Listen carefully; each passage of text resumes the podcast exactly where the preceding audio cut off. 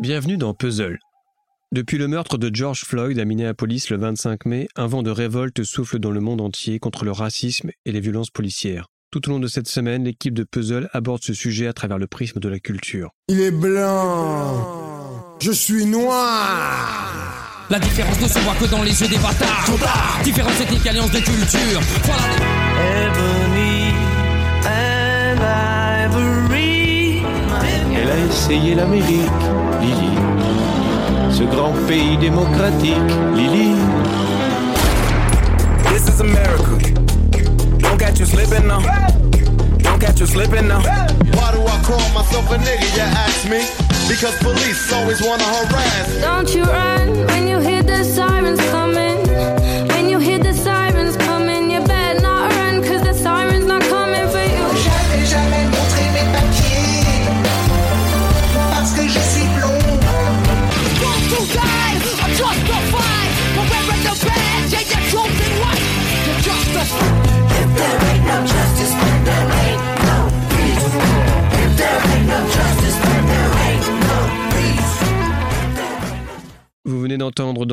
NTM, Paul McCartney en duo avec Stevie Wonder, Pierre Perret, Childish Gambino, NWA, Georgia Smith, Philippe Catherine, Rage Against the Machine et Prince.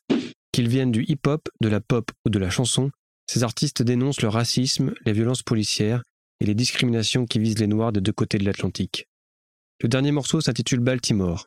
Il a été écrit en 2015 par Prince en hommage à Freddie Gray, ce jeune afro-américain de 25 ans décédé après son interpellation par la police de la ville du Maryland. Cinq ans plus tard, le refrain est encore malheureusement d'actualité. S'il n'y a pas de justice, alors il n'y a pas de paix. Le slogan est au cœur du mouvement Black Lives Matter qui bouscule à nouveau les États-Unis depuis la mort de George Floyd, cet habitant afro-américain de Minneapolis, tué le 25 mai par un officier de police blanc. Minneapolis. Pour les fans de musique, la ville du Minnesota était jusqu'ici associée à Prince. Le kid de Minneapolis, c'était lui. L'autre enfant prodige de cet état du Midwest se nomme Bob Dylan. Un noir, un blanc, surtout deux immenses songwriters qui ont pris la parole pour protester contre les injustices dont sont victimes les Noirs aux États-Unis. This South politician preaches to the poor white man. You got more than the blacks, don't complain.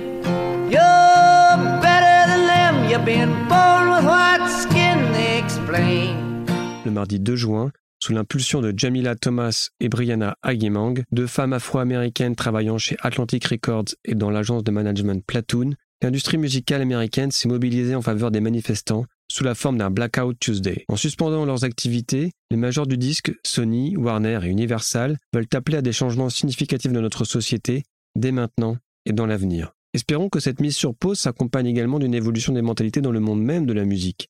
L'année dernière, le rappeur afro-américain Lil Nas X, auteur du mégatube Old Town Road, a été exclu du hit parade country établi par Billboard au motif que sa chanson, malgré le recours au banjo et à ses paroles au good western, ne contenait pas assez d'éléments de la musique country actuelle.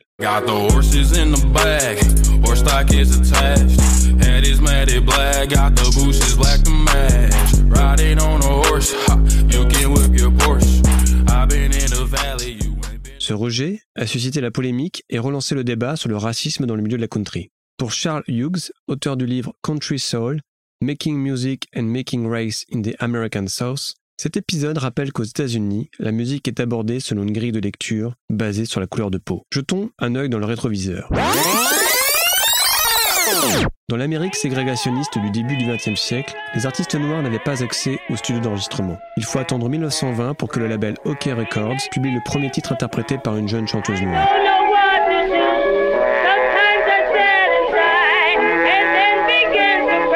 behind.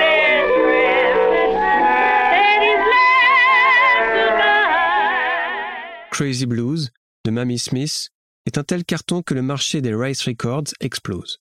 Rice Records, c'est ainsi que sont appelés ces disques de gospel, de blues, de jazz, réalisés par des Noirs et destinés au marché afro-américain. Les labels Columbia, Decca, Paramount flairent le filon et se mettent eux aussi à produire des 78 tours marketés pour la communauté noire. Dans les années 20, il se vend 5 millions de Rice Records. Cet engouement permet la naissance de Black Swan, le premier label dirigé par un noir. Avec la démocratisation de la radio, les perceptions évoluent et les frontières entre des œuvres destinées au public noir et d'autres au public blanc s'estompent. Après la Seconde Guerre mondiale, l'appellation Race Records disparaît. Enfin, pour décrire des albums ciblant uniquement la communauté afro-américaine, on parle désormais de rhythm and blues. Le vinyle semble rayé.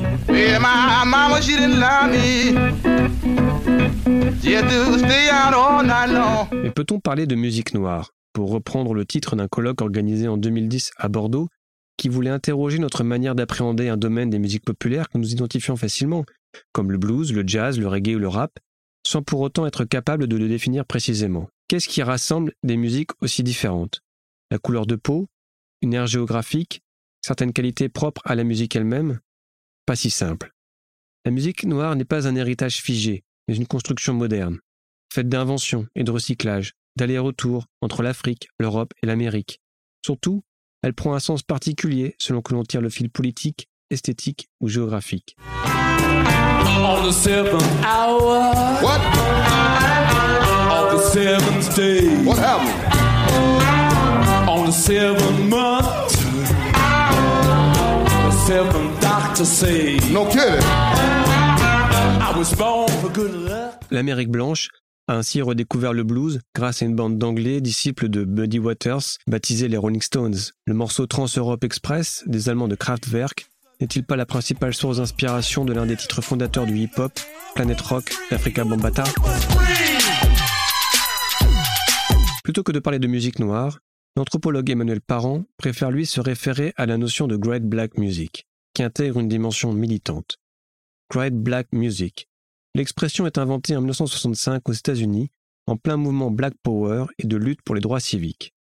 Un concept revendicatif formalisé par Malachi Favors Magostout et Lester Bowie, deux musiciens free jazz du Art Ensemble of Chicago. Leur idée est de sortir des définitions de genre qui enferment les créations des Noirs dans des catégories commerciales comme ragtime, jazz, swing ou bebop. Dès 1938, Billy Holiday adressait le même reproche dans sa chanson Now They Call It Swing.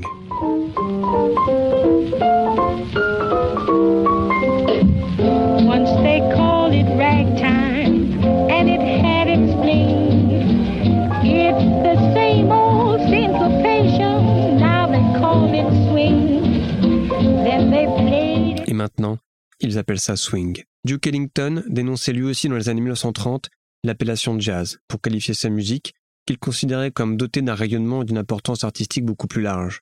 Mais revenons en 2020. Le label Republic Records, division de Universal, qui abrite les superstars The Weeknd, Ariana Grande et Drake, a annoncé qu'il allait supprimer de son vocabulaire la catégorie urban. En français, on parle de musique urbaine. Le terme englobe généralement le RB, le hip-hop, la soul, le grime. Il s'agit surtout d'un raccourci pour qualifier les musiques noires. Avant Republic Records, certains cadres du milieu ont déjà affiché leur mépris pour cette appellation qui ne fait selon eux que maintenir les stéréotypes raciaux. Comme le chantait Bob Dylan, les temps changent, mais il faut du temps. En résumé, si la musique n'est ni noire, ni blanche, ni jaune, elle est bien une affaire de mots. Demain, Jonathan questionnera les rapports entre racisme et cinéma en 2020. Moi, je vous retrouve la semaine prochaine pour un nouvel épisode de Dans le décor. Je serai en compagnie de Maxime Le Forestier. À bientôt.